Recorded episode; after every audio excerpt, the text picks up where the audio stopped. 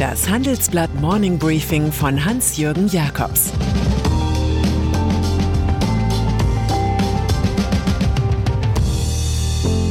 Guten Morgen allerseits. Heute ist Donnerstag, der 15. April, und das sind unsere Themen. Die Goldgräber der Kryptowährungen. Olaf Scholz im Zwei-Fronten-Kampf. Bernie Madoff das Gesicht der Gier. Nach einer kurzen Unterbrechung geht es gleich weiter. Bleiben Sie dran.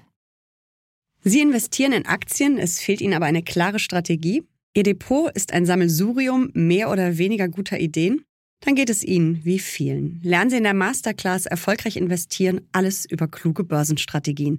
Mit dem Rabattcode Investieren20 gibt es 20% Nachlass auf den Normalpreis. Infos unter handelsblatt.com slash erfolgreich investieren. Coinbase.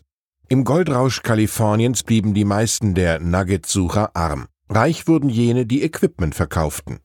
Kein Wunder, dass die Golden Boys der modernen Zeit genauso argumentieren. Nehmen wir den Boom digitaler Währungen, lauschen wir Brian Armstrong, Gründer der größten US-Kryptobörse Coinbase.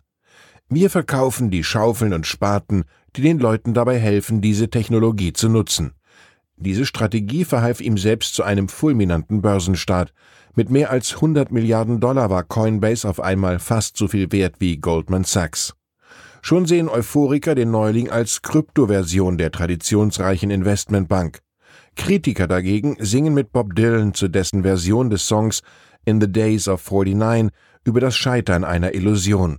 Of the comrades all that I've had, there's none that's left to boast and I'm left alone in my misery like some old poor wandering ghost.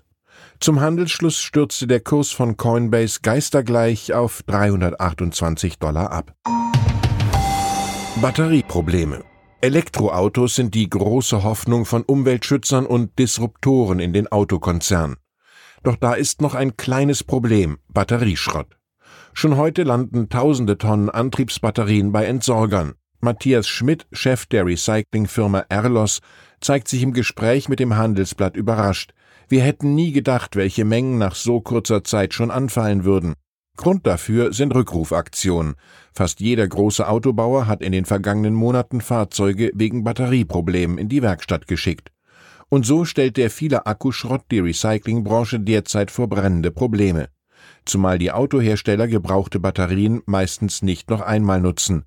Für Wunder muss man beten, für Veränderung aber arbeiten, rät Thomas von Aquin. SPD. Olaf Scholz ist schon seit vielen Monaten Kanzlerkandidat, ein einsamer Kämpfer mit tapfer vorgetragenen Siegesparolen. Doch der Druck auf ihn nimmt zu, er wird zum Zwei-Fronten-Krieger.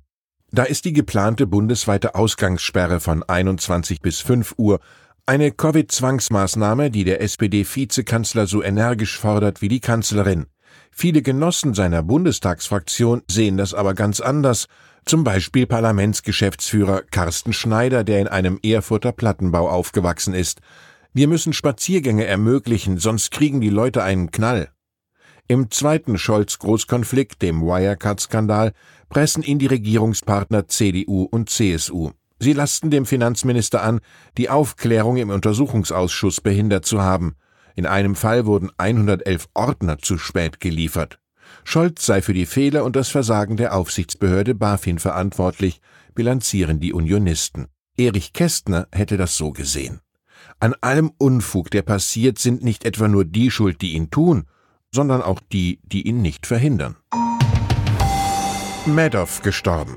Jan Marsalek hat als mutmaßlicher Großbetrüger bei Wirecard für allerlei Kapriolen gesorgt. Im Vergleich zu Bernard Bernie Madoff aber ist er eine sehr kleine Nummer. Es war ja tatsächlich eine Kunst, mehr als 40 Jahre lang einen Investmentfonds als Schneeballsystem zu führen. Dort verschwanden Werte wie Eis im Backofen. Er unterschlug 19 Milliarden Dollar, weil hohe Renditen für Anleger nicht mit Investments, sondern einfach mit dem Geld neuer Kunden finanziert wurden.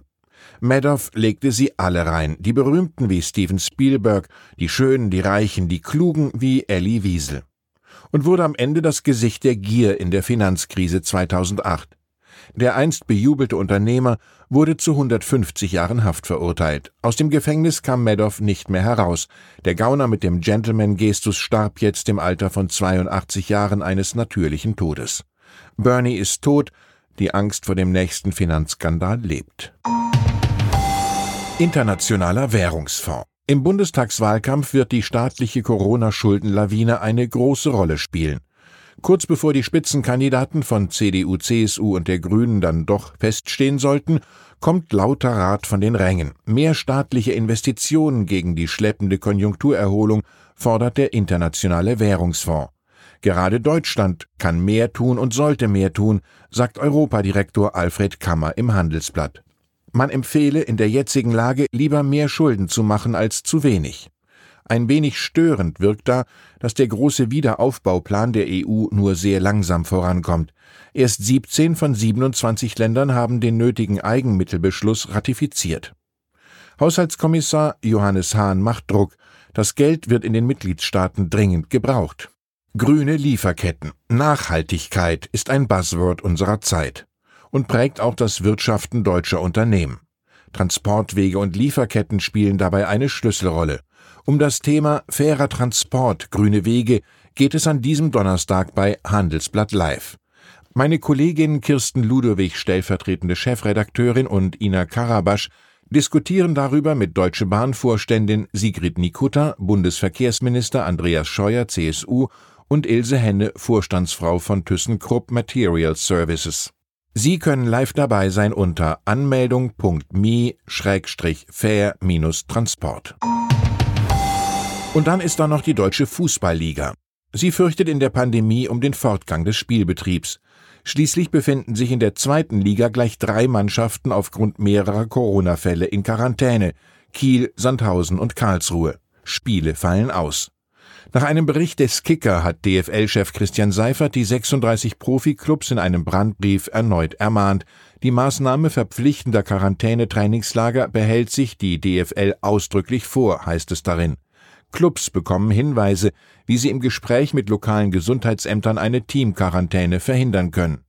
Bei Verstößen gegen das DFL-Hygienekonzept würde ein Spiel nicht abgesetzt oder verlegt, sondern gegen die nicht antretende Mannschaft gewertet. Damit ist klar, Maskenmuffel gewinnen keine Meisterschaft.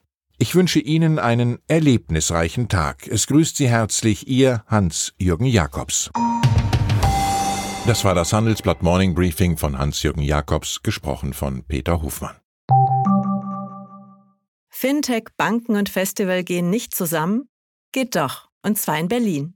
Am 24. und 25. April 2024 öffnet die Messe Berlin ihre Türen für die FIBE, das neue Fintech-Festival Europas. Die FIBE richtet sich an das gesamte Fintech-Ökosystem, vom Startup über Investoren und klassische Banken bis hin zur Politik. Das Event möchte das gesamte Ökosystem zusammenbringen und eine Plattform zum Austausch bieten.